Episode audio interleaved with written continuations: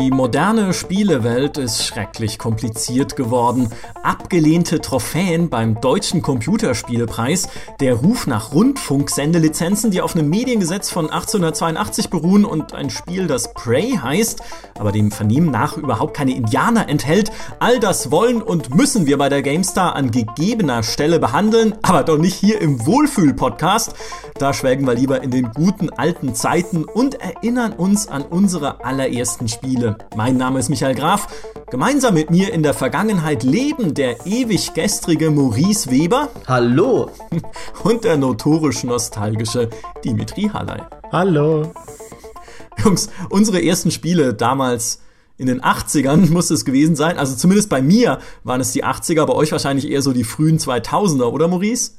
Wie dieser alte Sack hier mich ewig gestrig nennt. Dabei ist er selbst viel antiquierter. Schlimm, schlimm manche Leute. Also die frühen 2000er, für wie jung hältst du uns? Ich bin auch noch ein Kind der 80er, ja. Ich bin Oktober 89 geboren. Ja. Ihr ekelhaften alten Säcke, die 90er, die waren, das war die wahre Zeit, die gute Zeit. Ich fange aber tatsächlich mal an, würde ich sagen. Denn mein erstes Spiel, also zumindest das erste, an das ich mich erinnere, ist äh, Pac-Man. Tatsächlich damals auf dem Atari 2600. Das war eine im Prinzip Adaption der Automatenversion damals, aber eine miserable, also es ist irgendwie die mieseste Pac-Man-Version, glaube ich, ever in der Geschichte der Spiele, weil die äh, halt total schlampig gemacht war und äh, der, der arme Wurm, der die damals umsetzen musste, es war wohl ein Programmierer namens Todd Fry, habe ich mir angelesen, ähm, musste das in nur sechs Wochen auf den Atari 2600 rüberzerren. Und alle haben sich gefreut, weil sie gesagt haben, boah, hey, super, endlich muss ich nicht mehr an den Automaten gehen und endlich Pac-Man spielen, ohne irgendwie Geld einzuwerfen. Das Problem ist aber, dass die Version einerseits viel weniger Farben hat als das eigentliche Pac-Man auf dem Automaten, das ja irgendwie ganz schön bunt war. Und, und auf dem Atari gab es da nur matschbraun und matschblau und so, so ein bisschen gelb halt, ne? Pac-Man selber war so, so ein bisschen gelb. Und man sammelte da auch keine Früchte ein oder so hübsche kleine Sachen, so, so Pixelgegenstände, sondern einfach Quadrate. Ja, weil, weil mehr konnte man einfach nicht darstellen. Und das Allerbeste ist, dass die Atari-Version keine vier Geister gleichzeitig darstellen konnte, sondern immer nur eins. Und deswegen mussten die in ganz schneller Folge durchrotieren. Also es wurden natürlich alle vier dargestellt, aber die blinkten dann die ganze Zeit, weil halt immer nur eins auf dem Bildschirm zu sehen sein durfte. Und das war die, das ist mein allererstes Spiel und ich habe gedacht, spiele nie wieder. aber du hattest, du hattest echt einen alten Atari? Also mein Bruder hatte einen Atari. Ich habe ja einen älteren Bruder, 14 äh, Jahre älteren Bruder, ähm, und der hatte den sich mal irgendwann schenken lassen von meinen Eltern, hatte aber auch nicht viele Spiele. Ich bin äh, bis heute sauer, dass er River Raid damals äh, weggetradet hat, bevor ich die Möglichkeit hatte, so überhaupt mal zu spielen. Hat er irgendwie mit einem Kumpel getauscht. Und äh, River Raid, ne, also so ein Top-Down-Shooter mit Flugzeug und so, kennen wir alle, aber ich war so sauer, dass er es irgendwie abgegeben hat für eine Tennissimulation, für irgendeine so miese Zwei-Spieler-Tennissimulation, die wir natürlich trotzdem rauf und runter gespielt haben, damals mit den Joysticks. Ich weiß nicht mal, wie die hieß. Wahrscheinlich irgendwie Grand Slam, Atari, 3D, Top Tennis, wie auch immer. Ähm, aber das hat er abgegeben für River Raid, einen legendären Shooter, der auch indiziert war, glaube ich. Ich weiß also gar nicht, wo er den her hatte. Äh, ja, das geht mir nichts an. Aber ja, das, das hat er irgendwie weggehandelt. Aber tatsächlich, das hat mein Bruder damals gehabt.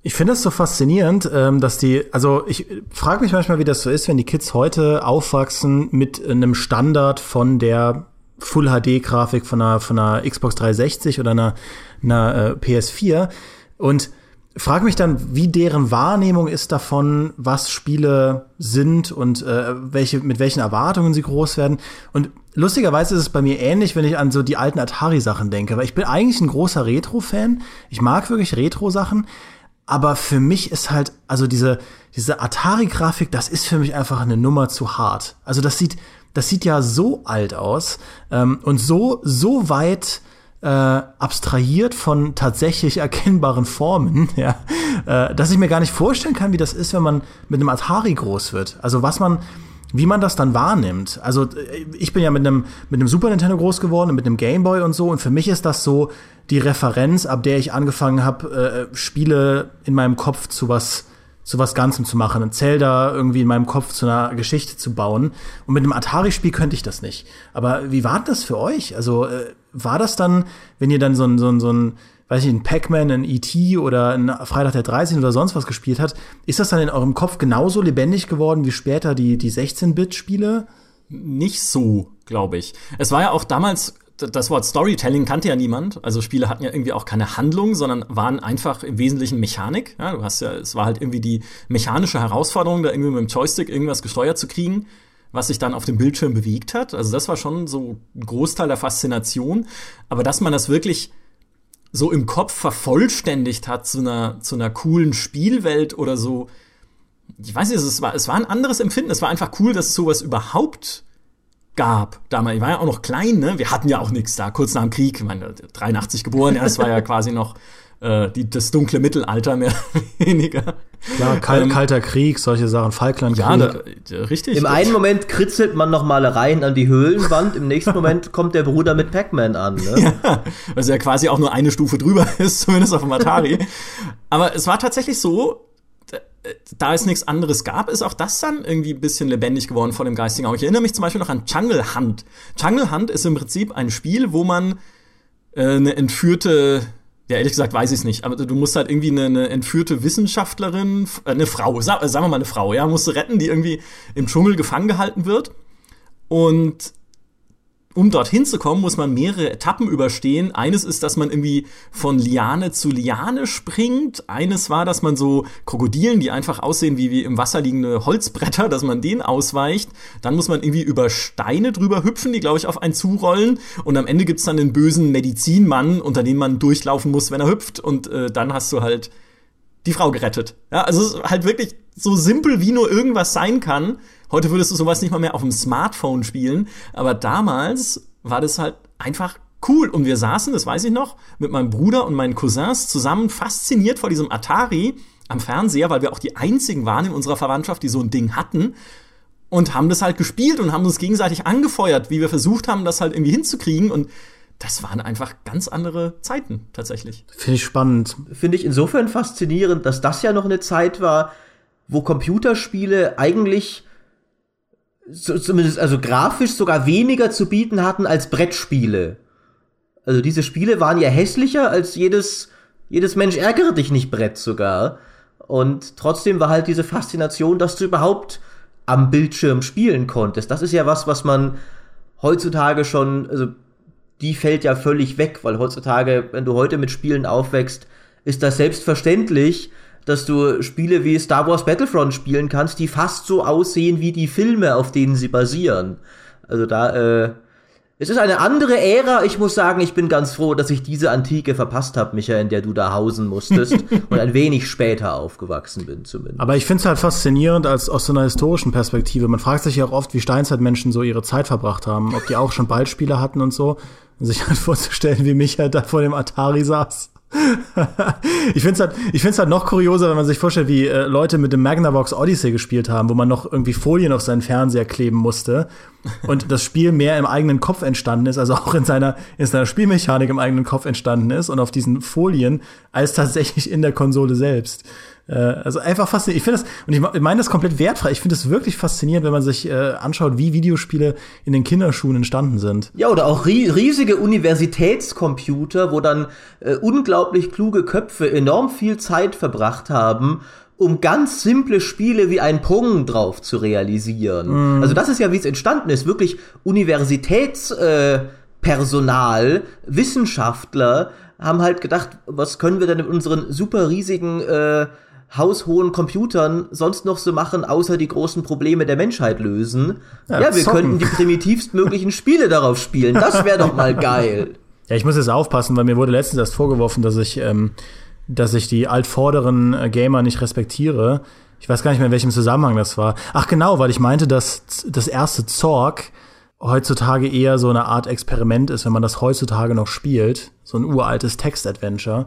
Und ähm, das haben mir einige, einige Leute übel genommen. Dabei meinte ich das gar nicht böse, aber ich meine, aus einer heutigen Perspektive ist es ein Kuriosum, wenn man so ein altes Spiel ausgräbt, äh, das im Prinzip komplett ohne Grafiken auskam und da so ein bisschen ähm, ja die, die Historie unseres Lieblingsmediums nachzeichnet.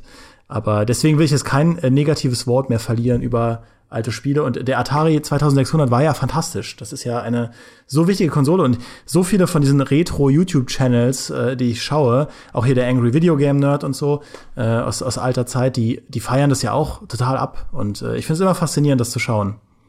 Lästern wir doch lieber mal über deine ersten Spiele, die mir. Also gehen wir weiter in der Geschichte. Du bist ja der äh, zweitälteste von uns. Äh, was war denn bei dir der Anfang? Ja, das ist äh, mein Problem. Ich weiß mein allererstes Spiel nicht mehr. Und damit äh, scheide ich eigentlich aus dem Podcast hier aus und wollte das jetzt rauszögern. Jetzt sind wir irgendwie bei zehn Minuten oder so. Das äh, oh, ja. heißt, ich muss wahrscheinlich jetzt schon gehen. Wir haben, wir haben dich ja extra eigentlich mal wieder dabei haben wollen, weil du letzten Male ja mehrmals äh, gewichen bist und jetzt kommst du so an. Ne? Also das ist natürlich ein bisschen enttäuschend. Ja, ja. Also die, die Sache ist, ähm, wenn ich an meine Kindheit zurückdenke, dann steckt die halt voller Videospiele. Also Videospiele waren so ein essentieller Bestandteil von, von jeder Phase meines Lebens. Und ich meine hier äh, du Maurice und der Johannes und ich weiß nicht, also ich glaube alle in der GameStar-Redaktion machen sich ja permanent drüber lustig, dass ich bei jedem popeligen Rückblick irgendwelche Kamellen auspacke aus meiner Kindheit und zu jedem, zu jedem Spiel irgendeine intime Beziehung hatte. Und das stimmt auch. Ich denke mir diese Sache nicht aus. Ja, äh, ähm, das ist alles legit und echt.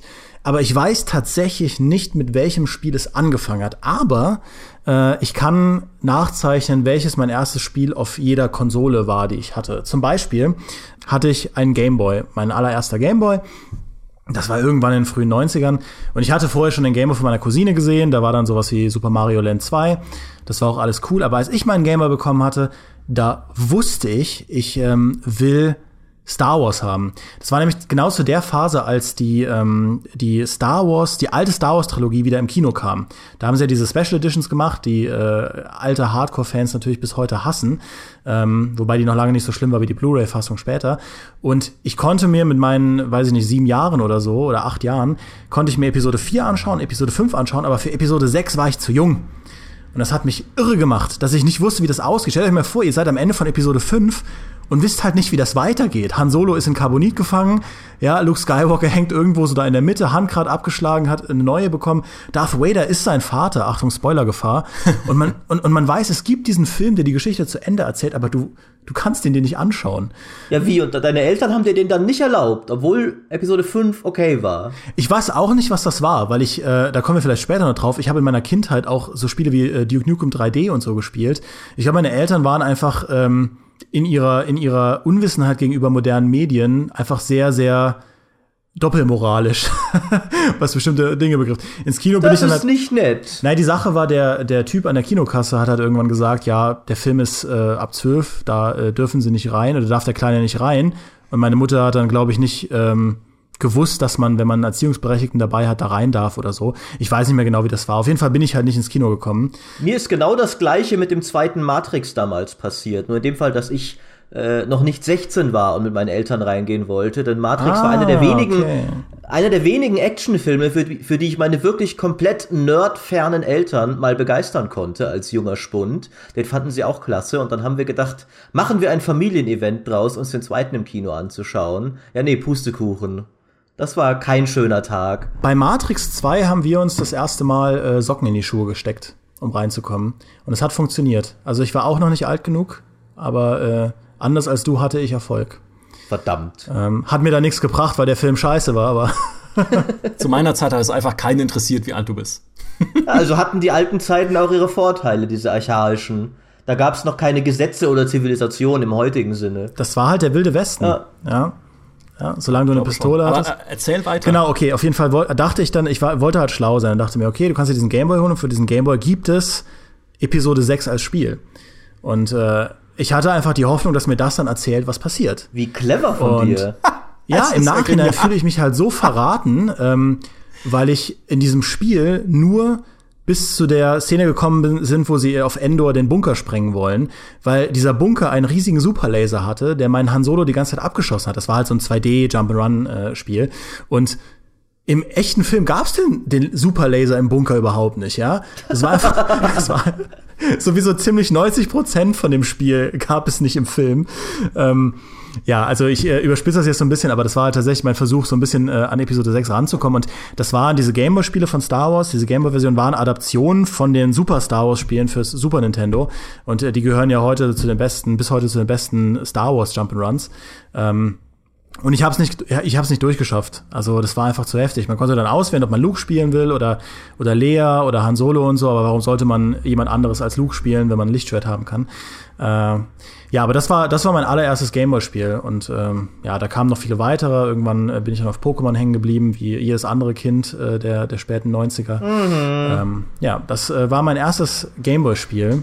Ähm, ja, aber ich, be bevor ich jetzt zu, zu allen anderen Spielen komme, würde ich, glaube ich, die Fackel dann weitergeben. Aber äh, weißt du dann noch, wie du überhaupt, äh, bevor ich anfange, wie du dann zu Spielen grundsätzlich gekommen bist? Also wird natürlich ein bisschen mit deinem ersten Spiel zusammenhängen, aber wie ist das gekommen, gerade wenn deine Eltern so konservativ waren, dass sie dich nicht den sechsten Star Wars-Film haben schauen äh, lassen? Ja, also meine, meine Eltern sind nie konservativ gewesen. Das war nie irgendwie bewusst konservativ. Ich durfte, habe im Prinzip immer alles bekommen, was ich wollte, wenn ich nur gebettelt habe. Ah.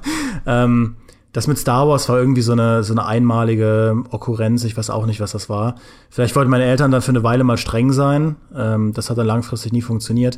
Aber ich bin halt auf einem, auf einem guten deutschen Dorf groß geworden, wo es, wo wir nichts hatten, ja, wo es, wo es wenig gab. Und ich weiß halt, ich hatte immer schon so eine richtig, richtig brennende Neugierde gegenüber allen Sachen, die mit Spielen zu tun hatten. Das weiß ich halt. Und man hat sich halt damals, damals alles zusammengesucht, wie in so einer Schatzsuche. Du hast dann irgendwo gesehen bei einem Kumpel, der hatte dann einen Super Nintendo oder ähm, du hast dann irgendwie bei irgendeinem Kumpel im Nachbardorf gesehen, der hatte so einen PC und da gab's so ein geniales Spiel, das war äh, da konnte man im Prinzip, wie, wie in diesen Pinball-Maschinen, das, also wie die Pinball-Maschinen nur auf dem Computer, was halt nichts anderes war als dieses super billige äh, Tristan und Isolde Pinball von Windows 95 oder was das war. Und dieses Space Pinball, was es auch gab für Windows 95, glaube ich, oder Windows 98, ich weiß es nicht mehr. Ähm, ich habe mir das alles so ein bisschen zusammengesucht. Damals gab es ja auch in den Kaufhäusern noch äh, diese Anspielstationen, die man heute quasi gar nicht mehr sieht äh, und so Sachen wie Club Nintendo Hefte und ich habe das alles immer fleißig gesammelt und rangeschafft und so und dann immer im Prinzip mein, mein Plädoyer vorbereitet äh, gegenüber meinen Eltern, dass ich auch sowas haben will. Also ich habe den Super Nintendo vorher bei anderen Leuten gesehen, ich habe den PC vorher bei anderen Leuten gesehen, dann wenn wir im Urlaub waren, in, in, in Holland oder in, in Belgien. Ich komme ja aus Trier, das liegt ja nah äh, zur Grenze an zu Luxemburg. Das heißt, man war immer da äh, in die Richtung im Urlaub. Und äh, da, da gab es dann, äh, statt zum Strand zu gehen, wollte ich halt viel, viel lieber in Arcade-Hallen. Die gab es ja damals noch äh, oh ja. re relativ häufig. Das war bei meinen Italien-Urlauben auch immer der die erste Anlaufstelle der Wahl, sehr zur Frustration der äh, lieben Eltern. Ja, und zum Unverständnis der Eltern. Du bist da reingegangen und also für mich war das halt ein Traum. Auf einmal stehen da überall diese Stationen und äh, da konnte man halt Videospiele sehen in der Grafik, die natürlich auch die, die Heimkonsolen damals nicht geboten haben. Ja? Also meine Super Nintendo war da ja schon einen Schritt nach vorne, äh, aber die Arcade-Dinger, das war ja der Wahnsinn. Und äh, ich weiß noch heute, es, es gab ein Spiel, das mich bis heute nicht loslässt. Da, da hat man so vier Cowboy-Geier gespielt, also so quasi anthropomorphe Tiere, die äh, Geier waren oder irgendwie so Vögel und die konnten wie im Wilden Westen schießen. Und ich weiß bis heute nicht, was das für ein Spiel war. Also wenn einer der Leser das weiß, dann äh, schulde ich ihm auf Lebzeit wie ein Wookie äh, die Treue. Ähm, genau, und ich habe mir das im Prinzip alles irgendwie zusammengetragen und äh, war so neugierig. Das, ist, das war, glaube ich, ich habe halt jahrelang Vorfreude geschürt. Und als ich dann meinen ersten Gameboy bekommen habe und meinen ersten Super Nintendo bekommen habe und meinen ersten PC bekommen habe, das war äh, zur Kommunion, dann äh, ab dem Zeitpunkt hat mich das halt nie wieder losgelassen. Bis heute.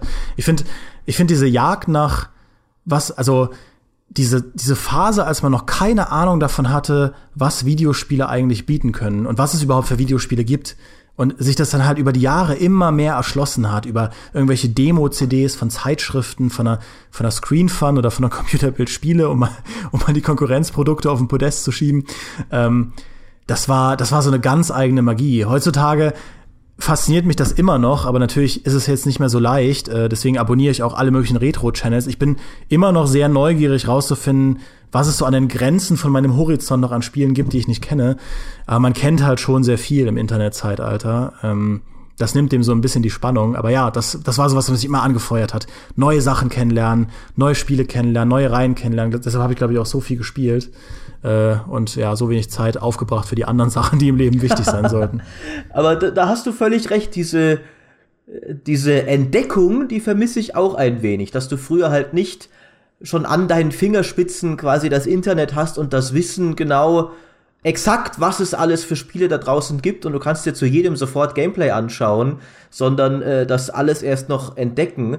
Äh, witzigerweise ein, ein, ein Wunder, also am besten versinnbildlicht wird das für mich immer äh, tatsächlich außerhalb des Computerspielebereichs, nämlich in Magic the Gathering, ein Sammelkartenspiel, das erste Sammelkartenspiel, das damals noch wirklich, da war eben das ganze Konzept, dass du Karten aus Boostern ziehst und dir daraus ein Deck baust, war damals noch neu.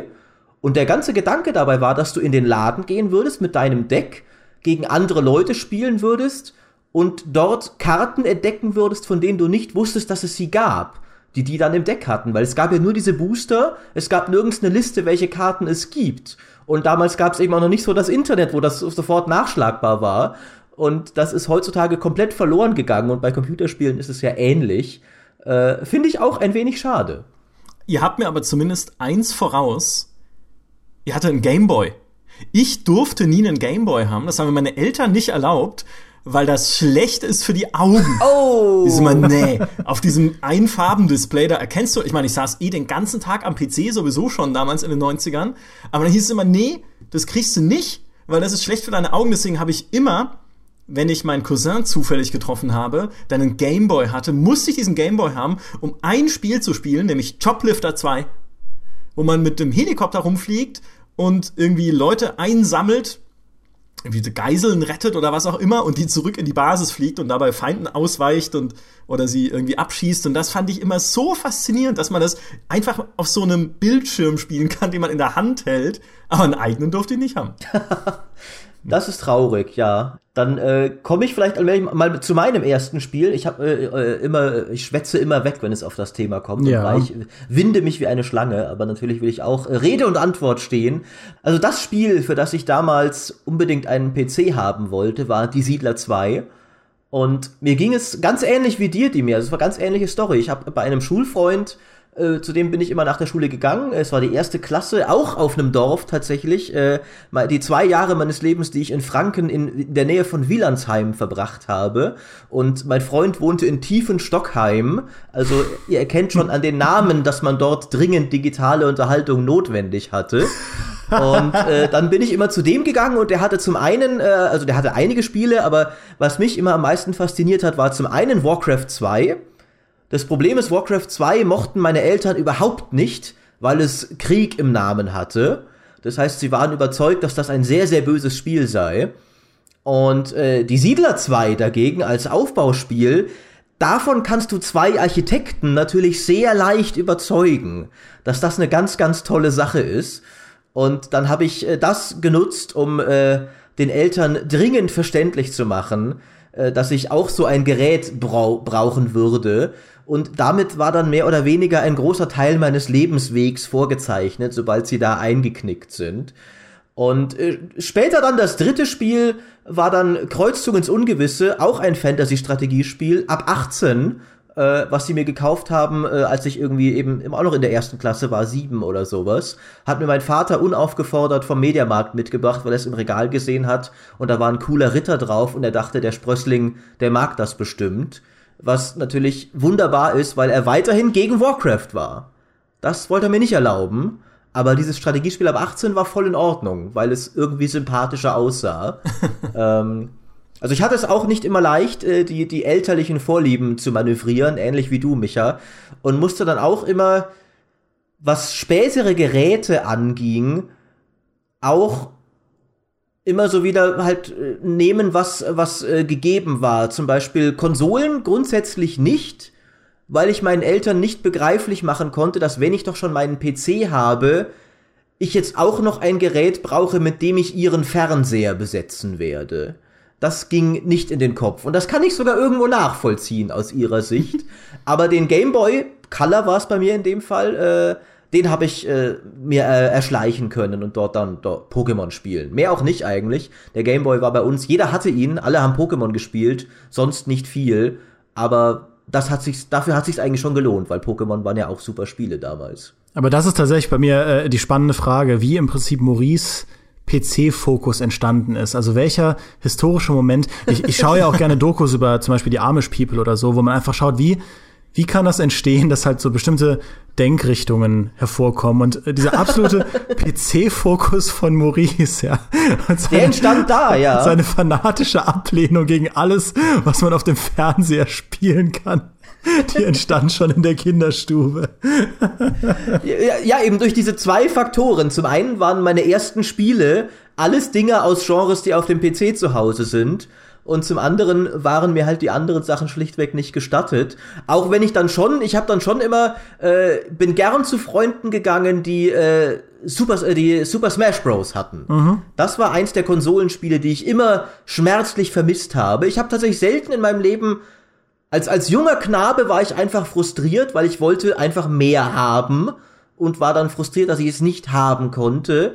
Aber selten habe ich die Konsolen wirklich so sehr vermisst, aber bei Smash Bros. habe ich sie vermisst. Weil da gibt's ja auch auf dem PC nichts Vergleichbares. War das denn das für das, äh, für das N64 oder das für, für den GameCube?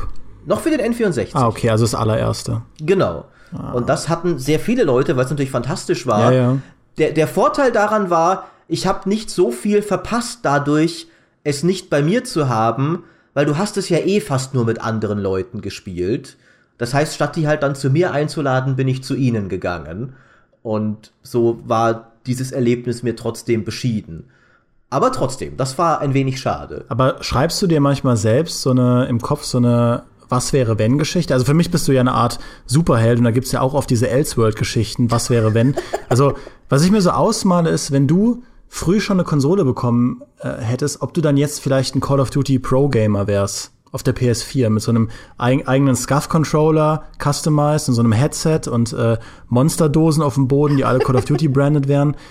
Und dann schreist du halt zwölfjährige Kinder an, weil sie dich halt schon wieder fraggen. Und äh, die Vorstellung, dass. Aber sie, äh, sie würden mich ja nicht fraggen, ich wäre doch ein Pro-Gamer. Stimmt, ja, du wärst ein Pro-Gamer. Ja. Das ist ja seit deiner Kindheit die Reflexe geschult. Ich, ich würde über sie lachen, diese kleinen Noobs. Äh, äh tatsächlich habe ich mich manchmal gefragt, was wäre, wenn mein Kumpel aus Tiefen Stockheim andere Spielvorlieben gehabt hätte. Wenn der statt Warcraft und Siedler halt dann irgendwelche Shooter oder so. Der, der mochte auch Rennspiele, die habe ich, äh, da habe ich mich nicht ganz so mitreißen lassen. Und der war ja damals auch mein einziger Zugang zu Computerspielen. Also, vielleicht hätte ich dann auch gedacht, okay, Computerspiele sind irgendwie primitiv und scheiße, auf die habe ich gar keinen Bock. Wenn der da nur Shooter gehabt hätte, dann wäre vielleicht auch diese ganze Freundschaft nie länger gelaufen und heute wäre ich Bankangestellter. Wer weiß. Gott, ist, Gott sei Dank ist alles so gekommen, wie es gekommen ist, Maurice. Es ist Schicksal, Demi. Ja. Es, ist, es war vorherbestimmt, glaube ich. Es gibt einfach dieses Spiegeluniversum mit deinem bösen Zwilling, der auch so ein kleines Bärtchen hat, wie bei South Park, und der äh, Konsolenspieler ist. Den wirst du eines Tages treffen.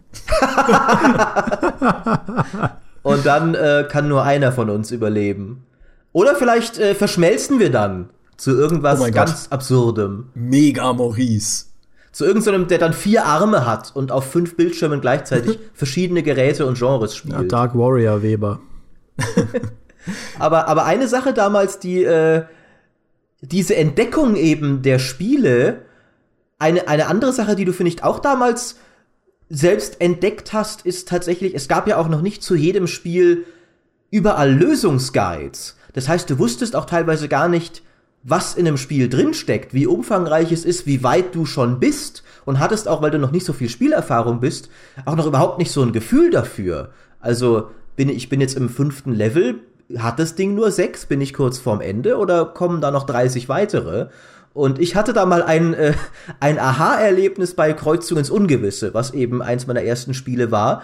Und äh, für die, die es nicht wissen, das ist äh, ein Spiel von den Halo-Machern gewesen, die damals noch in den richtigen Genres und auf den richtigen Plattformen sich bewegt haben und Hardcore-Echtzeitstrategie gemacht haben. Und das war so richtig äh, düstere Fantasy äh, in, in einer vom, von, vom Bösen überrannten Welt. Ohne Basisbau hast du in jeder Mission so eine kleine Truppe geführt und musstest halt deine Einheitenfähigkeiten geschickt einsetzen, um, äh, um zu überleben. Hattest Zwerge mit Molotow-Cocktails und lauter solche amüsanten Sachen.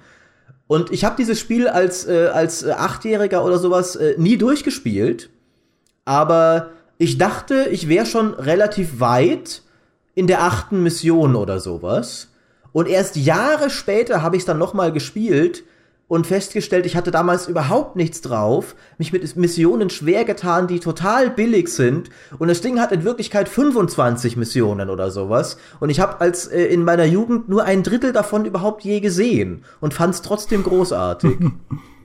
Das ist ja mich hat ja quasi der Guide zum Spielemagazin lesen gebracht damals, weil ich erinnere mich noch, äh, mein Bruder und ich haben Ultima Underworld gespielt, was das erste Spiel ist, an das ich mich in Farbe erinnere und das nicht auf dem Fernseher lief, weil der erste Rechner, den wir hatte, hatten, hatte einen Schwarz-Weiß-Monitor, ja, das darfst du heute auch keinem mehr erzählen. Ähm, aber Ultima Underworld war tatsächlich in Farbe und da kamen wir einfach nicht weiter. Also wir wussten einfach nicht, wo, wo wir hin müssen und äh, wie irgendwelche Rätsel zu lösen sind und sowas. Ich glaube, es war sogar Ultima Underworld 2, wenn ich es mir recht überlege jetzt. Es doch nicht das erste Farbspiel. Das erste Farbspiel war Ultima Underworld 1, aber das war Ultima Underworld, äh, Ultima Underworld 2, wie auch immer. Und äh, da haben wir dann zum ersten Mal eine PC-Player gekauft, damals tatsächlich, schon erst in den frühen 90ern, weil da eine Lösung drin war zu eben Ultima Underworld 2, was ja so ein bisschen der geistige Urvater ist von Skyrim, ein, ein sehr, sehr frühes 3D-Rollenspiel, das eigentlich überhaupt nicht in die Ultima-Serie passte und so, aber ist ja egal, ne? Haben sie damals trotzdem gemacht bei Origin. Ähm, das ist mit so, und das, der erste Teil ist tatsächlich mit so eins der ersten Farbspiele, an die ich mich erinnere. Und mein erstes PC-Spiel, um äh, das kurz aufzurollen, war Space Quest. Das erste Space Quest, glaube ich, ursprünglich erschien 1986. Ähm, und vor dem hatte ich Angst, weil man in Space Quest nämlich sterben konnte. Und das mm, wollte ich nicht. Das waren die alten Sierra Adventures, ne? Genau, die waren halt tatsächlich erbarmungslos, ja, auch im Vergleich zu den LucasArts-Spielen. Und du hast halt dieses kleine Pixelmännchen da gesteuert, deinen Helden, was ja auch ein bisschen, da gab es ja auch eine Story in Space Quest zum ersten Mal, was ja auch anders war als in den alten Atari-Spielen. Und schon am Anfang bist du in so einem Raumschiff, das gerade geentert wird. Und wenn du da ein paar Mal in die falsche Richtung gehst oder Warnhinweise ignorierst, wirst du halt von so einem Sturmtruppler erschossen. Und dann ist es halt vorbei. Bam. Und ich habe mich nicht, ich habe mich nicht getraut, da eine Entscheidung zu treffen. Und auch später gab es eine Szene, wo mit so einem Sandgleiter Felsbrocken ausweichen muss und die ging ziemlich lange und war ziemlich schnell. Und ich habe mich nicht getraut, das zu spielen. Wie alt warst du denn damals, wenn man mal fragen darf? Also, ich weiß nicht genau, wann wir das dann tatsächlich hatten. Als es rauskam, 86 war ich drei, aber da habe ich glaube ich nicht gespielt. ähm, naja, es wird, da werde ich halt so sechs rum gewesen sein oder sowas. Ah ja, dann ist das ja durchaus nachvollziehbar. Ja, es war halt der, das war der totale Horror. Und eigentlich, wenn man so zurückdenkt, ist es gut, dass mich mein Bruder dann gezwungen hat, es trotzdem zu spielen, weil er gesagt hat, es ist doch albern, dass du jetzt Angst davor hast, was auf diesem Monitor läuft. Du spielst jetzt diese Sandgleiter-Szene und wenn es das Letzte ist, was du tust, und hat mir da dann irgendwie die Tastatur in die Hand gedrückt. Und äh, dann habe ich es halt gespielt und ich denke auch so, das Paralleluniversum, wenn ich das nicht gemacht hätte und einfach weggegangen wäre und weiter Lego gebaut hätte, was ich natürlich trotzdem gemacht habe, aber erst später, dann äh, wäre ich vielleicht nie Spieler geworden. Dann wärst du heute Lego-Designer. Oder ja, wer weiß, oder ich hätte was, was Richtiges gelernt halt irgendwie. aber das war so ein entscheidender Moment. Oder auch was so Farbmonitorgeschichten angeht. Wir haben nämlich damals auch Wing Commander gespielt, aber noch auf einem Schwarz-Weiß-Monitor. Und ich meine, Wing Commander war ja grafisch nun mal wirklich eine Offenbarung für die damaligen Zeiten. Aber natürlich mit diesen Sprite-Raumschiffen, mit den Effekten, die es hatte. Aber ich wusste nicht, wie das ausschaut am Anfang, weil es halt schwarz-weiß war. Und hatte überhaupt kein Gefühl auch für die, also es war natürlich trotzdem cool und faszinierend, das so dreidimensional zu sehen, aber irgendwie dann auch wieder nicht. Also das war wirklich dieser, dieser, Generationensprung von Schwarz-Weiß auf Farbe ist so ungefähr vielleicht das, was momentan Leute erleben, die zum ersten Mal Virtual Reality ausprobieren, denke ich mir manchmal. Das war einfach super faszinierend. Also ich ziehe da echt meinen Hut vor, auch vor dem Schwierigkeitsgrad von, von solchen alten Spielen. Also, ich meine, in den 90ern gab es auch noch viele Spiele, äh, die ich auch selbst erlebt habe, die absolut gnadenlos waren. Aber ich habe irgendwann mal das erste Police Quest nachgeholt oh. und äh, war halt vorher nur die LucasArts Adventures gewöhnt. Und ähm, dann hat man da in Police Quest jemanden abgeführt und ich dachte, okay, das habe ich alles cool gemacht, so wie ich aus den Filmen kenne, ähm, weil man halt einen Polizisten spielt und man hat jemanden bei einer, bei einer normalen Verkehrskontrolle äh, festgemacht und führt ihn in die po Polizeiwache und so und irgendwann schnappt er sich halt meine Waffe und erschießt mich, weil ich vergessen habe, ihn ähm, ihm halt Handschellen anzulegen, weil der halt einfach so mitgekommen ist. Oder bei einem anderen Versuch, das zu machen, habe ich vergessen, ihm meine Rechte vorzulesen. Dann musste ich am Ende laufen lassen, weil ich halt äh, das Prozedere nicht eingehalten habe. Und dann war das Spiel vorbei. Ich dachte, wie bitte? Das ist ein Adventure, bei dem man scheitern kann? Oder noch, noch schlimmer waren die Adventures, wo man Gegenstände übersehen konnte und dann am Ende einfach keine Lösung hatte. Äh, und in, in der Zeit, auch, auch hier in Ultima Underworld 1. Also wenn ich mir vorstelle, ich hätte das durchspielen sollen, ohne Internet, ohne Infos oder sonst irgendwas, äh, also aus heutiger Perspektive kann ich mir das nicht mehr vorstellen. Ich meine, ich kann mir aus heutiger Perspektive auch nicht mehr vorstellen, viele Spiele aus den 90ern durchzupowern. Ich habe jetzt jüngst die, ähm, die ähm, Disney Afternoon Collection gespielt, äh, was ja so alte NES, äh, Darkwing Duck, DuckTales und so weiter Spiele sind. Und da gibt's so eine Rückspulfunktion. Und damit habe ich halt so Spiele wie, Dark, äh, wie Darkwing Duck oder, oder Captain Baloo innerhalb von einer Stunde, zwei Stunden durchgespielt. Da dachte ich mir so, meine Güte, die sind so kurz. wenn man nicht jedes Level 20 Mal spielen muss, weil man die ganze Zeit scheitert. Und weil man bei dem Boss die ganze Zeit auf die, auf die Nuss bekommt. Ähm, aber das ist der Wahnsinn, was wir damals gebuckelt haben und äh, was einem auch egal war. Und was Maurice auch vorhin angesprochen hat, dass man äh, in einem Spiel nur irgendwie 10% gesehen hat. Ich habe also ich habe so viele Stunden mit Demos verbracht, wo nur ein Level drin war, ohne dass mir je irgendwas gefehlt hat. Für mich war das im Prinzip als Erfahrung so komplett, wie es nur irgendwie sein musste. Ich hatte da gar nicht das Bedürfnis, jetzt noch mehr zu spielen, weil mir das eine Level schon so viel Spaß bereitet hat. Ähm, ja, und dann irgendwann, irgendwann ist, war die Zeit der Demos halt vorbei. Das erste Spiel, vor dem ich Angst hatte, hatte überhaupt nichts mit Schwierigkeitsgrad oder sowas zu tun, sondern äh, mein Vater hatte mir damals äh, mit Kreuzung ins Ungewisse noch ein weiteres Spiel aus dem Mediamarkt mitgebracht, von dem er anhand des Covers dachte, es könnte mir gefallen. Und das war die Wirtschaftssimulation Hanse 1480. Äh, obskures Spiel, das heutzutage kaum noch einer kennt, glaube ich. Äh, und das, äh, ich hatte eben zum einen dieses friedliche Handelsspiel, zum anderen das Fantasy-Strategiespiel ab 18, in dem nach gescheiterten Missionen dir Bilder von äh, deinen Soldaten, wie ihre Leichen von Krähen abgenagt werden, präsentiert werden. Und äh, ich hatte aber viel mehr Angst vor dem Handelsspiel, weil wenn ich da eine Mission nicht erfüllt habe, zum Beispiel irgendwie eine Ladung Pfeffer nicht rechtzeitig nach Rostock bringen oder sowas, dann kam so ein Bildschirm, wo mein, mein Händler den, den Vertrag wütend wegwirft und im Hintergrund geht ein Schiff brennend unter und der war sehr finster, dieser Bildschirm, und es kam ein sehr lauter, sehr dunkler Sound dabei. Und er hat mich jedes Mal mordsmäßig erschreckt. Und das so sehr, dass ich überhaupt keine Lust mehr hatte, dieses Spiel zu spielen und mich lieber wieder in meine blutigen Fantasy-Schlachten geflüchtet habe, in denen ich mich entspannen konnte von den Anspannungen des Handelslebens äh, in der Hanse. Und äh, tatsächlich war Kreuzung ins Ungewisse in der deutschen Version überhaupt nicht, das war es gar nicht wert, ab 18 zu sein. Das habe ich erst später rausgefunden. Äh, wenn du da Einheiten tötest oder, oder sprengst, dann zerfallen die zu Staub und es fliegen überall Staubpartikel rum, die für damalige Verhältnisse recht eindrucksvoll sogar äh, physikalisch rumgeflogen sind und so. Und ich habe erst später, als ich mal die englische Version gespielt habe, festgestellt, das war zensiert, das Ding. Dieser ganze Staub, das war im Original Blut. Da ist äh, das Blut meterweit gespritzt, Einheiten in Körperteile und das Blut hatte auch, wenn da, du äh, mit deinem Molotow-Zwerg einen Gegner gesprengt hast, sind die Körperteile in alle Richtungen und es hat wirklich so Blut auf den Boden triefen lassen, diese fliegenden Körperteile, dass der, das ganze Schlachtfeld in Rot getränkt wurde. Aber ich glaube, selbst das hätte mich nicht so eingeschüchtert wie dieses bösartige Handelsspiel. Also muss man jetzt aber auch mal sagen, Maurice, du wurdest in deiner Kindheit mit Strategiespielen konfrontiert, mit dem Mittelalter, mit PC-Exklusivität. Also ich sag mal, deine, dein, dein, dein Fetisch als Hardcore-PC-Spieler der Strategie- und Mittelalter mag, das wurde ja schon sehr, äh, sehr forciert auf den Weg gebracht in deiner Kindheit. Ja, das ist jetzt bisschen so ein Henne-Ei-Problem. Denn ja, aber ich meine, dadurch, dafür, dass du das halt immer so vehement verteidigst, vielleicht bist du auch einfach nur das Ergebnis von cleveren Entscheidungen deiner Eltern. Wie viel, wie viel ownst du wirklich an deinem Spiel? Das kann schon, das kann gut. das ist, denke ich, eine interessante Frage, äh, die, die man ja auch an euch zurückgeben könnte. Aber diese frühen Spiele, die prägen dich natürlich. Äh, in, in, meinem Fall natürlich, wie gesagt, äh, Henne-Ei-Problem. Diese, mein Vater hat ja bewusst diese Spiele aus dem Mediamarkt mitgebracht, weil er schon ein Kind zu Hause hatte, das schon davor in diese Richtung tendiert hat und ständig Ritterbücher gelesen hat und so weiter und so fort. Aber natürlich hat er sich dann nicht entschieden, okay, der Sohnemann muss jetzt mal seine Interessen diversifizieren, sondern, ah, da ist ein Ritter drauf, das bringe ich ihm mit. Äh, und äh, wer weiß, wer ich heute wäre, wenn das alles anders gelaufen wäre. Was glaubt ihr denn, welche Spiele euch bis heute geprägt haben von euren frühen Titeln? Och, so viele. Also wirklich tatsächlich. Also, ich meine, was mich halt geprägt hat bis heute, was ja auch die Strategiespielleidenschaft angeht, ist einfach Dune 2. Weil ich erinnere mich noch, wie mein Bruder damals Civilization tatsächlich zuerst äh, aus der Uni mitgebracht hat, äh, weil man damals irgendwie alle Spiele aus der Uni mitgebracht hat in den Tagen. Heute kann man es ja sagen.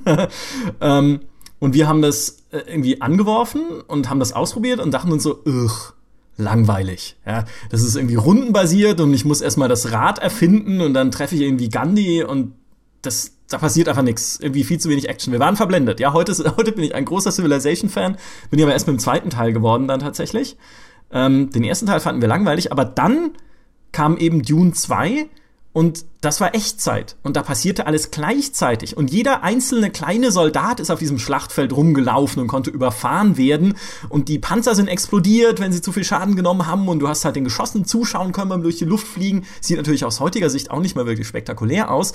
Aber damals hat mich das einen Sommer lang vom Rausgehen abgehalten, mehr oder weniger. Manchmal haben mich meine Eltern dann rausgeschickt, zwang, zwangsweise haben gesagt, du gehst jetzt ins Schwimmbad oder Stress. Und dann bin ich halt zähneknirschend ins Schwimmbad gegangen und habe halt die ganze Zeit an Dune 2 gedacht. ja, ja kenne ich, kenne ich. Das war wirklich so. Also das, das hat mich geprägt. Und eine ganz andere Art von Prägung war äh, Major Striker. Das kennt, glaube ich, heute, kennen, glaube ich, nicht mehr viele. Das war so ein Shoot'em Up, auch für einen PC, äh, von Apogee, glaube ich sogar. Und ich hatte jahrelang eine Melodie im Ohr nachdem ich das gespielt hatte. Was tatsächlich die Melodie ist aus dem Spiel, aber ich wusste es nicht mehr. und ich hatte aber dieses Lied immer so. Dü, dü, dü, äh, und erst Jahre später habe ich dann irgendwie ein Video mal wieder angeschaut, weil ich dachte so, hä, Metal Striker war irgendwie lustig damals, gucke ich mir das mal wieder an und habe dann gesehen, oh mein Gott, das ist dieses dumme Lied, was ich irgendwie seit sieben Jahren vor mich hinsumme oder wie auch immer, wie lange. Und es war die Titelmelodie von dem blöden Spiel. Irre. Das ist interessant, wie Spiele sich festwurmen können in deinem Kopf. Ja, aber diese losen Enden, die frustrieren mich auch manchmal. Irgendwelche Sachen, die, die einem aufpoppen, irgendwelche Bilder oder Melodien oder so. Man kann im Nachhinein nicht mehr zuweisen, woher das kommt. Man weiß nur, das war aus irgendeinem irgend so Spiel. Auch diese ganzen Spiele, ähm, die man irgendwann mal bei Freunden gespielt hat, wo man bis heute nicht mehr weiß, wo, was das war was das für ein Spiel war und wie man das wieder finden soll. Also ich finde, man ist ja natürlich über die Jahre relativ gut darin geworden, auch anhand von irgendwelchen kleinen Infos äh, bei Google dann die Spiele zu rekonstruieren. Aber es gibt immer diese paar Spiele, die, weg, die ich einfach nicht fassen kann. Ähm, irgendwelche Spielesammlungen oder so, wo man, wo ich, wo ich dann als, als Bankräuber irgendwelche Geldsäcke einsammeln musste. Findest du was mal bei Google? Ja, das ist für immer verloren. Und alles, was ich habe, ist dieses plagende Fragment in meinem Hirn das ich niemals zu einem Gesamtmuster zusammensetzen kann. So ein bisschen wie ein Ohrwurm, der nicht weggeht. Eine Tragödie. Das ist ganz schlimm. Ich, ich habe auch so ein, zwei Spiele, die ich früher gespielt habe, die halt obskur waren. Du hast ja damals, gerade eben, weil du noch nicht so im Internet äh, über alles im Bilde warst, auch mal Spiele gespielt, die halt nicht jeder gespielt hat, die heutzutage nicht mehr jeder kennt. Ich hatte damals so ein, äh, ein Seeschlachtspiel, das ich klasse fand. Äh, Sea hieß das. Das Problem ist, Seafight ist ein so generischer Suchbegriff, dass ich dieses Ding einfach nicht mehr finde heutzutage. Und äh, dabei habe dabei hab ich das, ich habe so viele Stunden da rein versenkt und dann sogar äh, später auf ähm, Heutzutage finde ich da nur so ein komisches Browserspiel bei Google, das auch Seafight heißt. Und damals habe ich, äh, hab ich sogar dann auf äh, auf so große Planrollen, die ich aus dem Architektenbüro meiner Eltern hatte, Seeschlachten gekritzelt, die dem Spiel nachgestellt waren. Also habe so Schiffe und Inseln und und äh, und sowas gezeichnet und äh, und ich würde liebend gern dieses Ding noch mal spielen, aber ich hatte mir das damals noch aus so einem äh, Spielekatalog bestellt. Also so ein, so ein, so ein Softwarekatalog, der uns einmal im Monat zugeschickt wurde. Ach cool. Was ja auch heutzutage kaum noch gibt. Und ich, also ich könnte schwören, es hieß Sea Fight. Möglicherweise hieß es nicht mal so. Äh, und es war halt so ein isometrisches Ding von oben, wo du so Schiffe gesteuert hast. Und dann wirklich immer so, ich glaube, irgendwie mit, mit Linksklick hast du dann die linke Breitseite, mit Rechtsklick die rechte Breitseite und so. Das war ein simples, aber wirklich spaßiges Spielchen, das ich äh, nicht mehr finde heutzutage. Irgendwann, Maurice, irgendwann werden wir uns äh, auf die Suche danach machen, wie Indiana Jones Und dann finden wir die Perlen deiner Kindheit. genau. Oh, Quest for Sea Fight. Das ist Roadtrip. Roadtrip für Gamer. Genau, genau. Die alten Spiele wiederfinden. Geht mir aber genauso. Ich hatte ja zum Beispiel auch nie äh, ein NES. Das war auch immer was, was ich bei Freunden nur gespielt habe dann irgendwie. Auch die, die alten Zeldas und Marios und so. Das hatte ich selber nicht.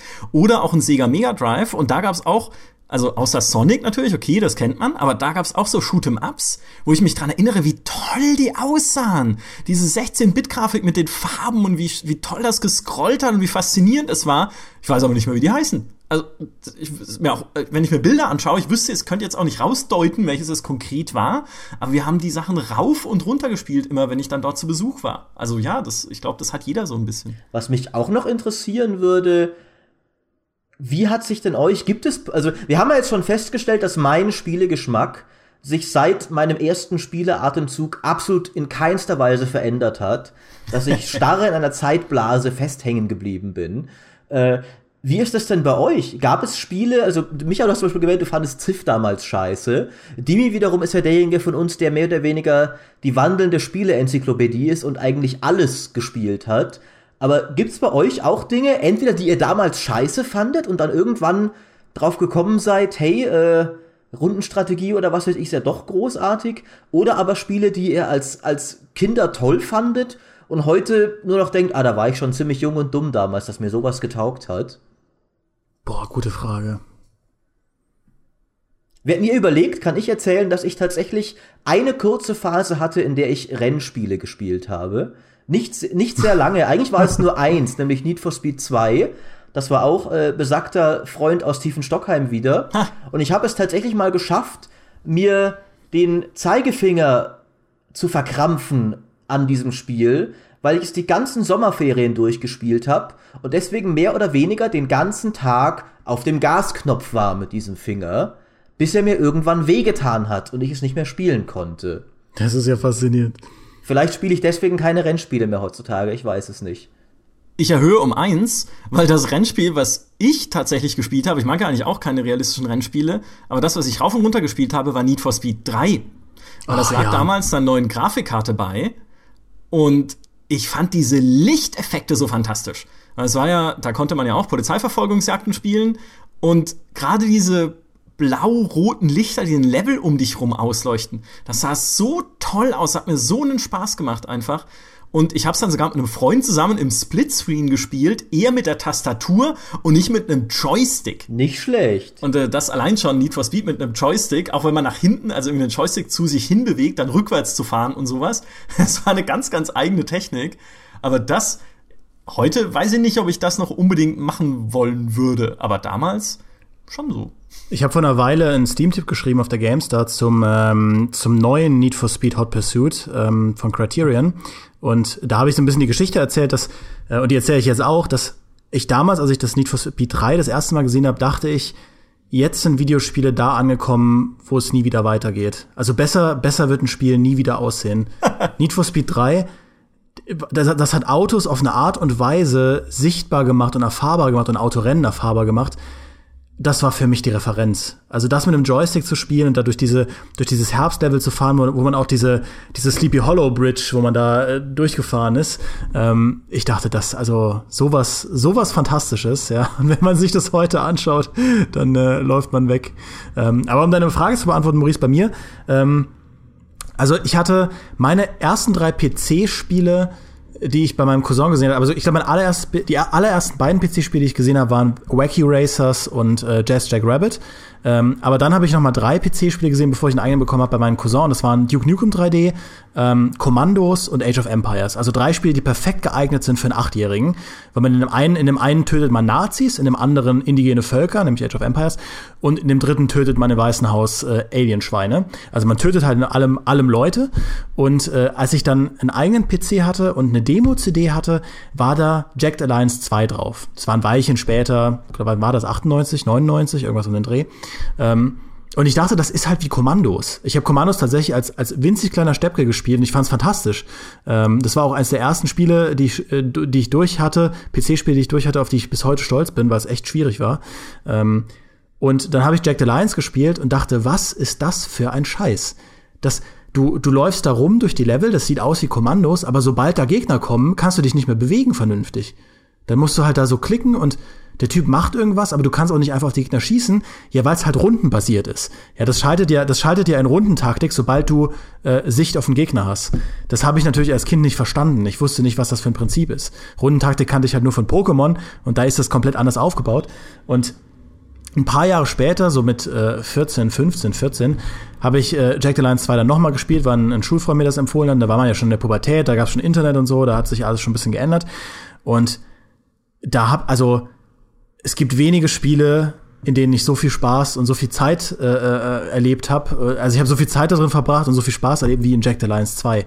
Das war so ein bombastisches Spiel und bis heute gab es, glaube ich, wenige Rundentaktikspiele, die mich so mitgenommen haben wie Jack the Lions 2. Weil wenn man sich mal reinarbeitet, ist das ein un unfassbar gutes Spiel. Ich habe mir dann auch sofort das erste Jack the Lions besorgt auf CD und das Add-on besorgt zum ersten Jack the Lions und äh, das Add-on besorgt zum zweiten Jack the Lions und dann Jack the Lions Wildfire gespielt und dann gemerkt, dass alles, was nach Jack the Lions 2 kam, ein Trauerspiel ist und bis heute bleibt.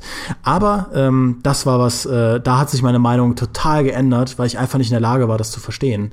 Das finde ich interessant. Das ist ja, denke ich, tatsächlich weniger ein Beispiel von einem Geschmack, der sich verändert, als dass du alt und reif genug wirst, um zu kapieren, was es ist und dass du es geil ja. findest.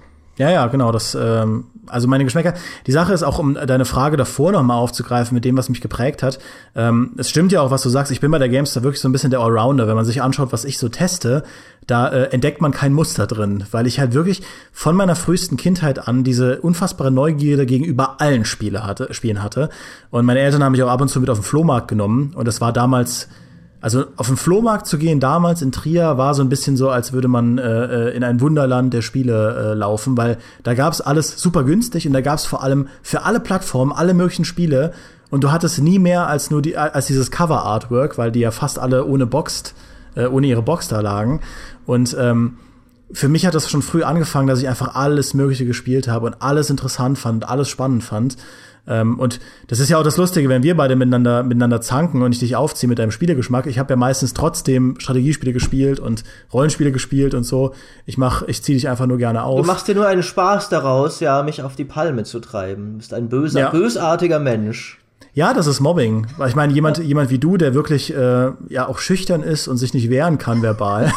ja, ich steck halt einfach immer nur ein ne, und traue mich nicht. Ja, genau. Äh, du bist mal jemand, der definitiv nicht zurückschlägt. Irgendwie mal eine bissige ähm, Bemerkung zurück. Das ist halt einfach, das ist nicht wer ich bin, Demi. Das ist. Aber ich glaube, das, das hat mich halt wirklich geprägt, dass ich keinen, keinen so zentrierten Geschmack hatte. Ich weiß noch, ich habe mir jedes Club Nintendo Magazin aus dem aus dem Karstadt mitgenommen und ich kannte diese Seiten auswendig und diese Nintendo-Kassetten, die Werbekassetten, da gab es zwei Stück, die ich mitgenommen habe, die habe ich mir im Prinzip über Wochen jeden Tag angeschaut, weil ich so eine brennende Neugierde hatte gegenüber allem, was auf dem N64 rauskommt, allem, was es auf, auf der Playstation gibt, wenn man dann bei einem Kumpel das erste Mal Tomb Raider gespielt hat.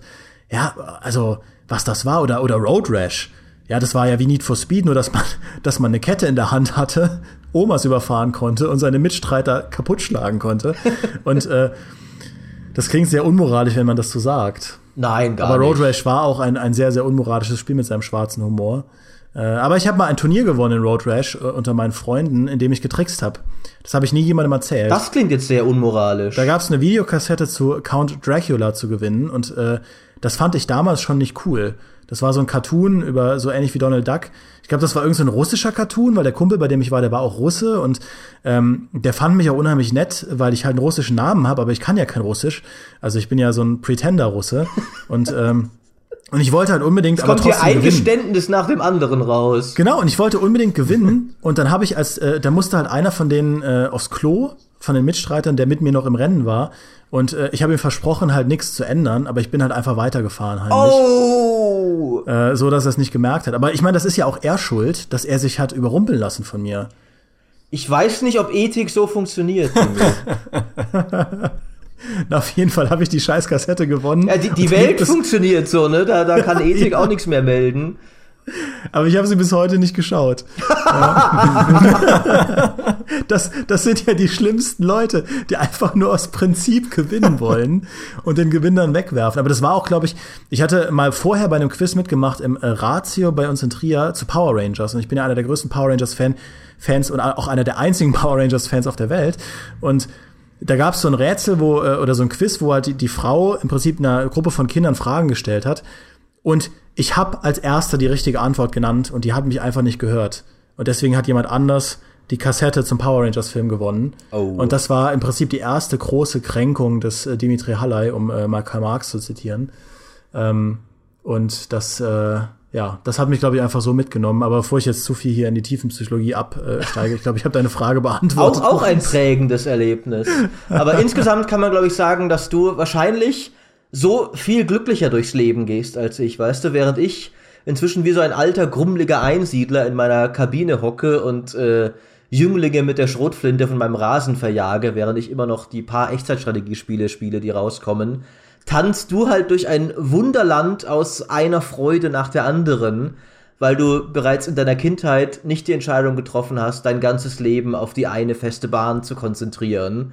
Komme was wolle. Ja, aber ich meine, ich, ich klag ja auch darüber, dass ich keine guten Spielestories mehr finde. Das und, stimmt. Ähm, also es ist nicht, es ist nicht alles grün hier auf der Seite äh, des Flusses. Dann komm mit mir in meine Einsiedlerkabine, die mich hat noch eine zweite Schrotflinte.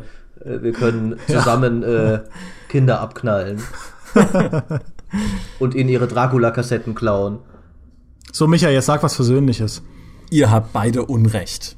Nein, das, ist, sag ich, nee, es, bei mir war die Geschichte so ein bisschen so ähnlich wie bei dir, Demi. Ähm, dadurch, dass mir äh, quasi mein Bruder seinen PC vererbt hat, schon in den frühen 90ern, weil er ins wunderschöne Dresden dann gezogen ist, um dort zu studieren, also weil meinen Eltern ausgezogen ist als ich noch ziemlich jung war, aber er konnte seinen PC halt nicht mitnehmen, weil, oh, er hatte kein Auto, er musste mit dem Zug nach Dresden fahren und dann stand halt dieser PC bei uns in der Wohnung rum und das war auch ungefähr der Punkt. Meine Eltern hatten dann vorher immer gesagt, du spielst nicht länger als zwei Stunden an diesem PC. Ab da haben sie jede Kontrolle verloren, darüber, was an diesem PC passiert ist. Ähm, ist vielleicht auch besser, dass sie viele Dinge nicht wissen, die an diesem PC passiert sind, keine Ahnung. Weißt du mal schon noch, dass Doom das einzige Spiel war, bei dem mein Bruder mich jemals rausgeschickt hat. Das erste Doom, bei dem er gesagt hat, das sollst du nicht sehen, du gehst jetzt bitte raus, wenn ich das spiele. Und den habe ich auch gemacht. Aber als er dann weg war, haha, wer will mich dann davon abhalten, Doom zu spielen? ich selber sicher nicht. Ähm, und, und, deswegen äh, bist du psychologisch heute so kaputt, Micha. Das ist halt, äh, ja, ich weiß, aber dieser Podcast ist ja für mich auch ein bisschen Selbsthilfe, das versteht ihr wahrscheinlich. Ja, für uns alle. Ja, tatsächlich. Ich habe das Gefühl, dies, dieser Podcast mehr als alle anderen bislang ist wirklich eine, eine sehr dünn getarnte Selbsttherapie-Session hier, wo jeder versucht, die Psychosen und Traumata seiner Jugend zu verarbeiten und ja. irgendwie zu verstehen, was ihn zu dem Wrack gemacht hat, das er heute ist. Ja, wir werden uns demnächst psychiatrische Hilfe in diesem Podcast holen. Schöne Grüße an Daniel an dieser Stelle. Wir werden bald auflösen, was es damit zu tun hat äh, oder damit auf sich hat. Äh, was ich aber eigentlich sagen wollte, ist, ich hatte ja dann diesen PC rumstehen und ich habe wirklich so gut wie alles gespielt, was dann für den PC rauskam und halt einigermaßen prominent war. Also nicht so die ganz abgefreakten Sachen, aber irgendwie Weltraumsimulationen, Rollenspiele, Action, Shooter, alles Mögliche. Und auch wenn man heute, also heute würde ich halt trotzdem sagen, Strategie und Rollenspiele sind meine Genres, weil das einfach die Sachen sind, die ich, die ich am meisten mag.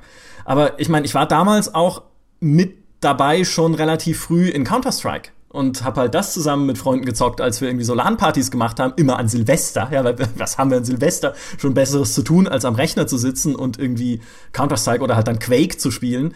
Ähm, und was ja heute eher nicht die Spiele sind, die ich teste oder die ich auch eigentlich nie getestet habe für die GameStar, aber die ich halt trotzdem echt lange gespielt habe. Ich war sogar irgendwann so verzweifelt, da meine Eltern irgendwie kein, kein gescheites Internet zu Hause hatten. Das waren die Zeiten, als man kein gescheites Internet haben konnte, ohne dass Leute einen schräg angeschaut haben. Heute auf dem Land teilweise immer noch, ja. Aber das hat, das sind andere Probleme. Ähm, ich war sogar so verzweifelt, mir für Counter-Strike Bots runterzuladen irgendwann, um es im Singleplayer spielen zu können. Diese Podbots, ich weiß nicht, ob die noch einer kennt, aber das, ähm, also selbst das habe ich dann irgendwie rauf und runter gespielt. Also deswegen, das, da bin ich auch recht, sagen wir mal, vielseitig aufgewachsen. Aber trotzdem, so meine, meine Kerngenres sind immer noch die. Ein bisschen, bisschen das Genre, was ich heute eigentlich ehrlich gesagt nicht mehr so richtig spielen würde, wenn es jetzt nicht den super tollen Gameplay-Twist äh, Twist hat, sind halt Jump'n'Runs. Also diese ganzen Plattformer, die ich ja damals geliebt habe. So Commander Keen auch äh, auf dem PC, auch von Apogee, mm, später okay, in It Software, ja. Also das habe ich auch gespielt. Alle Teile tatsächlich, das habe ich geliebt. Auch wenn ich da auch am Anfang Angst vor hatte, weil da musste man irgendwie an so einem war das im, im vierten Teil? Glaube ich, musste man an so einem Hüpfpilz vorbei, der immer ein, äh, zweimal kurz gehüpft ist und dann einmal hoch. Und dann wieder zweimal niedrig und einmal hoch. Und wenn er hochhüpft, musste man halt unter ihm durchlaufen. Und ich habe immer ewig vor diesem Pilz gewartet, bis ich mich getraut habe, dann da durchzulaufen. Ähm, und dann halt auch ganz viele andere Jump'n'Runs gespielt, die damals von CDV vertrieben wurden, noch auf so Shareware-Disketten. Ich weiß noch, wie ich meine Eltern auf so eine Messe geschleppt habe, auf so eine Handelsmesse in Karlsruhe, nur um dann mit einem Sack voller Shareware-Disketten zurückzukommen, die sie mir kaufen mussten an so einem Stand von CDV. Karlsruher Publisher, ne, gibt's ja heute nicht mehr, aber war damals eben dick im Geschäft, um da irgendwelche Jump'n'Runs zu spielen dann. Also Irrsinn. Aber das ist, glaube ich, was, was so Plattformer gibt's ja heute auch einfach wirklich richtig viele, aber das ist einfach nicht mehr meine Welt. Ich konnte damals Commander Keen und Duke Nukem nie auseinanderhalten. Also die ganz alten Duke Nukems, die ja noch 2D-Plattformer äh, waren. Ich habe die immer durcheinander geworfen. Oh, Duke Nukem, das waren auch immer super Spiele. Tatsächlich die alten 2D-Duke Nukems. Ach man, oh, ach, diese Erinnerungen. Ey, Nostalgie, ja. ich sag's dir. Eigentlich müsste man nichts anderes machen, als sich den ganzen Tag an die alten Zeiten erinnern. Da könnte man mal einen Podcast machen. Noch einen. Äh, wir haben ja schon, ja. wir haben ja schon mehrmals Nostalgie thematisiert, aber ich habe das Gefühl, es wird nicht das letzte Mal gewesen sein. Ja, dann würde ich äh, zum Abschluss noch äh, einmal ganz kurz ja äh, in aller Öffentlichkeit korrigieren, also beziehungsweise den Eindruck ähm, aus der Welt schaffen, dass äh, was Maurice gesagt hat, dass meine Eltern konservative Leute waren. Ich bin tatsächlich meine Eltern bis heute dankbar, äh, dass sie dass sie mein Spielehobby so zugelassen haben in der Form, in der sie das zugelassen haben. Also ich weiß noch, dass, dass es damals zum Beispiel eine Riesendebatte war äh, in der Zeitung, in der Trierer Zeitung, dass, dass Power Rangers die Jugend verdirbt und dass Videospiele die Jugend verderben und dass das alle nur gewalttätig macht und alle nur, alle nur äh, irgendwie auf die schiefe Bahn bringt und so. Und ähm, ich bin, ich komme komm zwar aus keinem Akademikerhaushalt, aber meine Mutter ist da immer mit einem, mit einem gesunden Menschenverstand rangegangen, den ich bis heute sehr schätze, äh, statt halt mit irgendeinem aus den Büchern erlernten pädagogischen Konzept äh, und hat einfach immer mit mir drüber geredet, über das, was ich mache. Und äh, deswegen durfte ich sehr, sehr viel tun. Und ich glaube, also ich wäre heute kein Spieleredakteur, wenn man mir nicht erlaubt hätte, mein Hobby so auszuleben, wie ich das ausleben konnte. Also ich blicke halt zurück und ich glaube, das ist was, was viele Leute so aus unserer Generation, also aus der Generation Y, ähm, teilen. Man blickt halt mit sehr viel Nostalgie zurück auf auch so seine ersten Jahre mit, mit äh, diesen ganzen Kinderserien, aber auch mit Videospielen im Speziellen bei mir. Ähm, und ich bin froh, dass ich das hab. Also ich, mir, mir tun, äh, also ich, mir tut es wirklich leid, wenn Leute in ihrer Kindheit nie irgendwie ein Videospiel gespielt haben, weil ich mir denke, mein Gott, das, also meine Kindheit war so unglaublich bunt und schön und abwechslungsreich und ich habe trotzdem nicht auf äh, Dinge wie mit Freunden spielen und rausgehen und so weiter verzichtet. Ähm, das war, das war einfach sehr, sehr cool. Und äh, ich finde es cool, dass wir auch im Prinzip ja die, die Anfänge mitgemacht haben von äh, diesem neuen Medium. Ich habe ja, ähm, wie ich schon tausendmal erzählt habe im Podcast, äh, Filmwissenschaft belegt im Studium und ich dachte mir so, mein Gott, wäre das geil, wenn ich äh, an den Anfängen des Films dabei gewesen wäre und mitbekommen hätte, wie Filme entstanden sind und sie die frühe Stummfilm-Ära, als im Prinzip auf der ganzen Welt alle Leute komplett verrückt geworden sind, die alle möglichen Filmewacher Kram ausprobiert haben und unglaublich viele Filme im Jahr erschienen sind, die neue Sachen ausprobiert haben. Und bei Videospielen können wir alle, die jetzt irgendwie 20 sind, 30 sind, 40 sind, äh, haben wir das alles miterlebt. Ja, wir bringen das auf den Weg und, und waren da von Anfang an dabei und können jetzt die ganzen Geschichten erzählen und dank Internet auch festhalten, weil äh, jetzt nicht mehr die Gefahr besteht, dass alle möglichen Filmexemplare verbrennen, weil sie aus sehr, sehr äh, flammbaren Material äh, gemacht wurden. Ja, sag das nicht. Und ich finde Sea-Fight immer noch nicht. Ich habe die ganze Folge nebenher gegoogelt und äh, ist immer nur dieses komische Browserspiel von Big Point. Also Aber da gibt's bestimmt irgendwann so eine App, wie äh, jetzt heutzutage diese Ahnenforschungssoftware, die äh, äh, vor so zehn Jahren auf einmal in war, wo alle dann ihre Wurzeln. Da kannst du dann alte Spiele rekonstruieren. Da gibst du dann Impressionen rein und Bilder und so und irgendwelche Sachbearbeiter äh, sagen dir dann, was das war. Das wäre natürlich großartig. Ja, dann äh, will ich natürlich mich auch noch hier äh, für das Unrecht entschuldigen, dass ich deiner Sippschaft angetan habe mit meiner. Ja, ich meine, du kennst halt nur mich und du schließt deshalb darauf, dass meine Eltern scheußliche Menschen sein müssen. Nein, ich bin ja auch sehr froh für die äh, wunderbar bunte Kindheit, die du hattest. Und ich bin selbst ebenso sehr dankbar für meine streng fokussierte, eingeengte auf Fantasy-Strategie und Ritter begrenzte Kindheit, die ebenfalls wunderschön war, wenn auch äh, gänzlich anders als deine gewiss. Aber äh, auf jeden Fall, also bin ich auch der Meinung, dass äh, wir zu einer sehr schönen Zeit groß geworden sind, wo dieses Medium noch nicht ganz so, nicht mehr ganz so grässlich archaisch war wie zu äh, Herrn Grafs Zeiten äh, und wir uns nicht mit Pac-Man rumschlagen mussten, das nicht mal vier Geister gleichzeitig darstellen konnte, aber wir eben trotzdem die Entwicklung äh, von äh, einem Siedler 2, was weiß ich, äh, bis heute, wo es gar keine Aufbauspiele mehr gibt, äh, äh, mitverfolgen konnten. Ja, bei mir war es einfach, äh, meine Eltern, ich bin meinen Eltern auch dankbar, weil sie einfach nie mit mir drüber geredet haben, was ich da eigentlich mache. Ich glaube, wenn ich ihnen das hätte erklären müssen, in allen Details, äh, wäre wär die Geschichte anders verlaufen. Ähm, für, ich habe meine Eltern teilweise sogar als irgendwie Vehikel benutzt, um mir dann Spiele kaufen zu können, weil ich noch zu jung dafür war. Es war 1994 zum Beispiel TIE Fighter musste ich meine mm. Mutter mitnehmen in den Importladen, weil ich eigentlich noch zu klein war, um es mir kaufen zu können. Aber mit Mutter ging's dann und sie hat mich dann unterwegs, als wir heimgefahren sind, dann auch gefragt, naja, was, was, was ist denn das jetzt? Und ich dann so, ja, ist halt so ein Spiel, ne? ist halt so ein Spiel. Und sie so, ja, okay, das, das passt dann schon, ja. Also auch an alle Eltern, die zuhören, redet ruhig mit euren Kindern mal drüber, was sie spielen. ich sage nicht, das ist alles ähm, äh, dass es super ist, wenn, wenn Eltern sich nicht interessieren für das, was ihre Kinder machen. Aber äh, tatsächlich, ich habe mich damals einfach sehr, sehr frei gefühlt und äh, sehr, sehr happy am Computer gespielt, weil ich einfach machen konnte, was ich wollte. Und auch dafür bin ich eigentlich dankbar, weil ich natürlich die Freiräume einfach hatte, die dann andere auch in meinem Alter nicht unbedingt hatten, wenn es halt hieß, hey, du darfst irgendwie nur eine Stunde am Computer sitzen oder gar nicht, vielleicht sogar in einem gewissen Alter.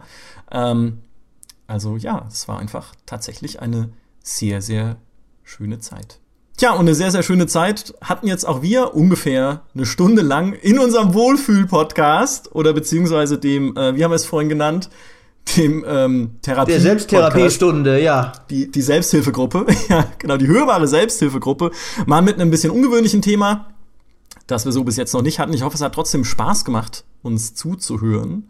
Jetzt wisst ihr mehr über uns, als ihr, glaube ich, je wissen wolltet und habt viel Material, wenn ihr einen von uns mal irgendwie psychologisch manipulieren wollt oder derart. Ja, und wir haben, und wir haben eine pädagogische Sentenz rausgearbeitet. Liebe Eltern, redet mit euren Kindern, Kindern aber verbietet ihnen nicht grundlos Spiele. das stimmt, das stimmt. Das äh, will ich auch zum Abschluss nochmal sagen. Äh, da war, bin ich ebenfalls meinen Eltern sehr dankbar, die überhaupt nicht in dieser Welt leben, in der ich gelebt habe. Also das war ihnen alles sehr wesensfremd, das Computerspiel, auch der Beruf des Spielejournalisten und dergleichen. Aber sie waren trotzdem immer offen dafür und haben dann, wie gesagt, auch mal, also Computerspiele eher selten, aber dann so Sachen wie Matrix oder sowas oder Herr der Ringe, davon konnte ich sie dann sogar überzeugen und haben, äh, haben da, waren, haben da nie äh, die Nase gerümpft dem gegenüber. Außer gegenüber Warcraft. Das, äh, konnte ich ihn bis heute nicht verständlich machen, dass der Name, dass das Spiel nicht so schlimm ist, wie sein Name vermuten lässt. Aber dennoch, äh, seid aufgeschlossen, liebe Eltern, unterstützt eure Kinder und dann wird aus ihnen mal sowas Tolles äh, wie die drei Neurosenbündel, die hier diesen Podcast machen. Wer uns bei unseren Neurosen gerne zuhört, der sei äh, gerne eingeladen, sich mal GameStar Plus anzuschauen. Da gibt es nämlich exklusive Podcast-Folgen. Jede zweite Folge erscheint exklus exklusiv für Plus-Mitglieder. Außerdem bekommt man da exklusive Vollversionen, Reportagen, Hintergrundberichte, Videos und so weiter und so fort. Also lohnt sich, sich das mal anzuschauen. Außerdem gibt es diesen Podcast auch auf iTunes und auf Spotify. Auch da kann man sich die öffentlichen Folgen anhören, ganz komfortabel mit irgendwelchen technischen Hokuspokus wie RSS-Feed und so. Ich kenne mich da nicht aus, ich habe meine Jugend mit Spielen verschwendet. und natürlich gibt es dort wunderbare Bewertungsfunktionen und ja. die einzige Bewertung, die da existiert, habe ich mir sagen lassen, sind fünf Sterne. Das heißt, ihr werdet wohl keine andere Wahl haben, als einfach die anzuklicken. Ich weiß auch nicht, warum das so gehandhabt wird. Das ist ein technisches Problem leider, ja. aber wir arbeiten dran. ja, irgendwann mal, ne? Jungs, ich danke euch. Das war's für dieses Mal vom GameStar Podcast. bis zum nächsten Mal. Tschüss. Bis dann. Tschüss.